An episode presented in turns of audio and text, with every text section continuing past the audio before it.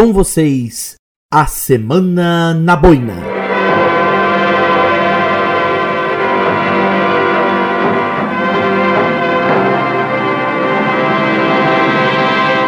E já dizia Fausto Silva: boca livre pênalti, só perde quem é trouxa.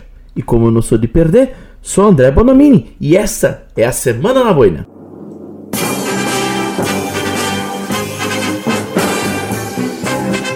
Depois do dinheiro da poupança voar, você perdoaria Dona Zélia?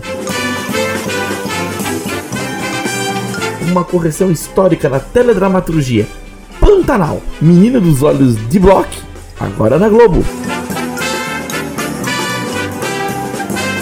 Ao mestre com carinho, saudades, lições e lembranças de Mestre Jean e os tempos de fanfarra.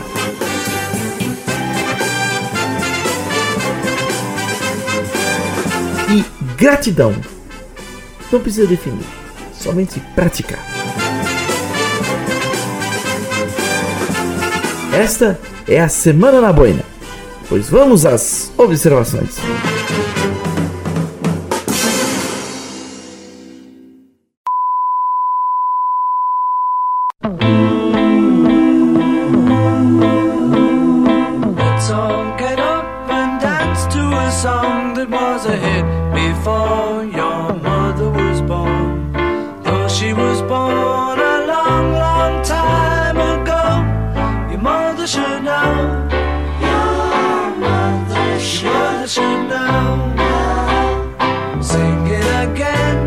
Maio foi Collor. Agora foi ela, a mulher forte do governo do Alagoano, a baixar a cabeça e pedir desculpas pelos erros do passado. Algum tempo atrás, em entrevista para a CNN, quebrando isso em ato de quase 10 anos sem dar entrevistas para a TV, a ex-ministra da Fazenda Zélia Cardoso de Mello recordou, entre suas opiniões sobre o momento atual, a manobra do confisco das poupanças em março de 90. O confisco refere-se à retenção de parte ou total de depósitos feitos em cadernetes de poupanças. Bastante impopular, a medida ocorreu no Brasil em outras vezes e ainda hoje impacta a vida de milhões de pessoas e atravanca a justiça brasileira com milhares de processos de restituição de perdas. Uma manobra desastrosa naquele período, mesmo que Zélia ainda hoje diga que foi algo necessário. Relembrando, Zélia disse à CNN que, abre aspas, o que foi feito teve consequências que reconheço que foram trágicas em muitos casos e peço desculpas por isso. É o que eu posso fazer.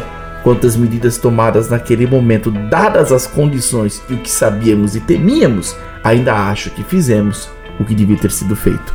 Fecha aspas. E aí, você estende a mão para ela depois de tudo? A palavra está com você.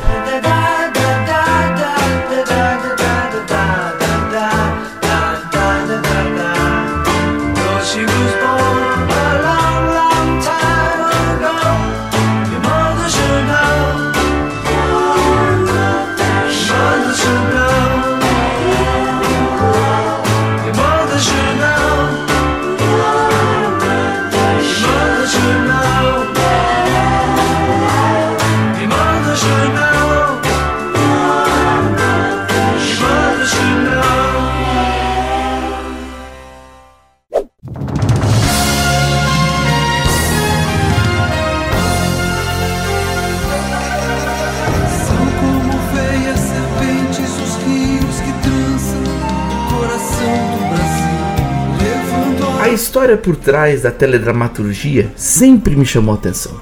Muito além dos tramas e dramalhões, os escritores, o processo de produção, os desdobramentos únicos de cada construção de trama sempre chamam a atenção, sobretudo em tempos passados, onde driblar problemas e explorar temas novos para um país ainda descobrindo a TV eram grandes desafios. Pantanal fez parte desta rica história Trama de Benedito Rui Barbosa, de 1990, a novela produzida nos corredores da Rede Manchete foi a primeira a colocar no plano de fundo da trama a beleza e o clima selvagem do Pantanal Mato-Grossense. Em uma história que chamou atenção pela nudez inédita, lances emocionantes e pelo contraste de um Brasil entre matas e pântanos. Naqueles idos, o folhetim conseguiu a proeza de desbancar a própria Globo no seu horário nobre de novelas e tornou-se assunto dos mais falados nas rodas de Matildes do dia a dia. virou peça cult de outros tempos e agora, depois de 30 anos, a emissora dos Marinho terá a chance de fazer até a mais do que os blogs podem não ter feito. Os roteiros de Pantanal, acredite, estão agora em posse da Globo. Não será uma reprise, será uma novela totalmente nova, um remake propriamente dito, e reparará um erro gigante da emissora em recusar a novela do mesmo Rui Barbosa por exigências que hoje soariam ridículas, comparando o tamanho da Vênus platinada. O que virá em 2021 para deleite de nostálgicos e noveleiros ainda não se sabe, mas vai ser grande. Só esperar para ver.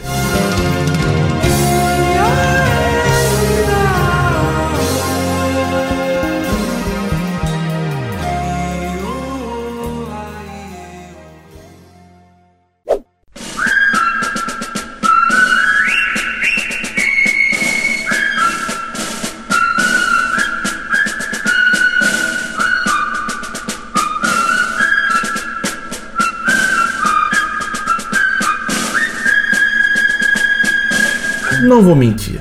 Tocar nesse assunto traz um misto de nostalgia e uma certa tristeza por estar longe e me sentir só. Mas quem seria eu se eu não trouxesse, mesmo num breve lamento misturado com gratidão, algo tão especial na minha vida? Falar de fanfarra.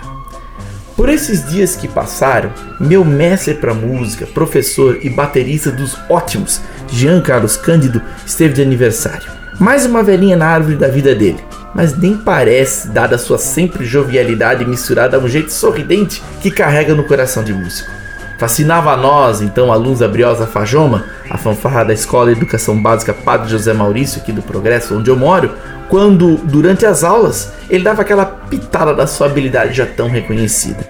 Se hoje sei alguma coisa de percussão e música que me possibilitaram tocar os trabalhos na Fajoma como regente de 2012 a 2018, fora as jams que eu consigo tocar e acompanhar os amigos, isto eu devo sem vírgulas ao Jean. Eu vim de um seio de fanfarra, daqueles ambientes onde a gente primeiro aprende a cooperar e unir esforços para levar a música de verdade aos ouvidos que mais precisam de melodia. E tanto ele como tantos outros colegas que encontrei pelo caminho sabem que, nos olhos desse jornalista, reside saudade e gratidão imensas. Fanfarra para os que ainda duvidam, educa, desenvolve a lógica, disciplina e companheirismo. Coloca na mão dos jovens a música de uma forma única, que nenhuma atividade curricular de escola é capaz de se igualar em lições para a vida. Se hoje eu estou aqui, grande parte se deve à fanfarra, ao empenho que se tem quando você está defendendo o lugar que estuda através da canção. Felicidades, grande mestre! A vida é feita de gratidão, e nesta página de minha trajetória você e suas lições lá estão. E aguarde, garotada. Um dia eu volto. De certeza.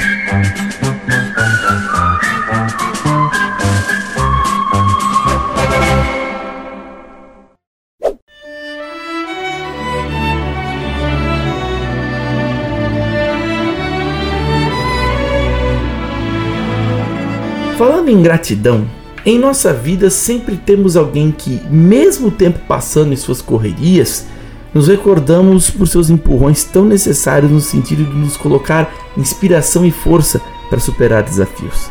Às vezes, parecemos perdidos em nossa profissão ou vida emocional, mas quando menos esperamos, ouvimos ou vemos um anjo de plantão responder nosso grito em meio a tantas desventuras. Eu já vi muitos casos assim passarem pelo meu caminho e sem jamais pedir algo em troca. Dei o meu melhor em palavra e incentivo para cultivar inspiração em corações confusos.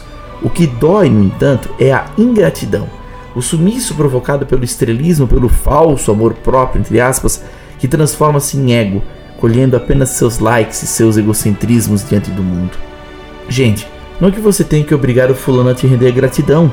Isso nasce sozinho naqueles que têm coração de verdade, que sentem que não estariam onde estão se alguém não tivesse lhe dado um empurrão, um caminho em forma de palavra ou incentivo. Por isso que por tantas vezes me decepciono com tantos que vi saírem da perdição e sumirem no ego. Mas fazer o quê? Fiz minha parte e creio que você que pensa o mesmo fez a sua também. Olhe para os lados. A vida, mais uma vez eu digo, é feita de gratidão. E você não estaria aí se não fosse a mão amiga de alguém que por acaso está te observando de longe na sua caminhada, mesmo envolto em erros.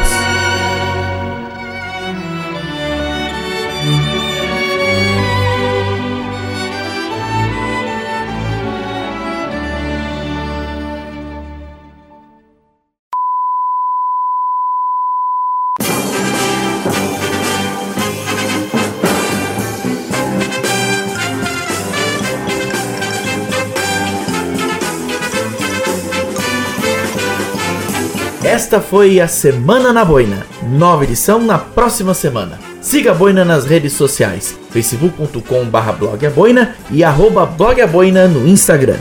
Um girassol para você, forte abraço e até breve.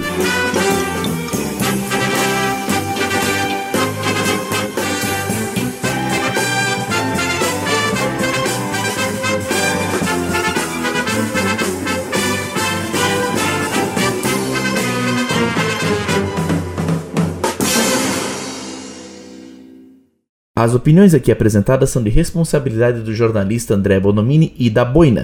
Produção, edição e locução de André Bonomini. A Boina. Curiosidades, história, entretenimento e opinião. Muito além de uma simples notícia.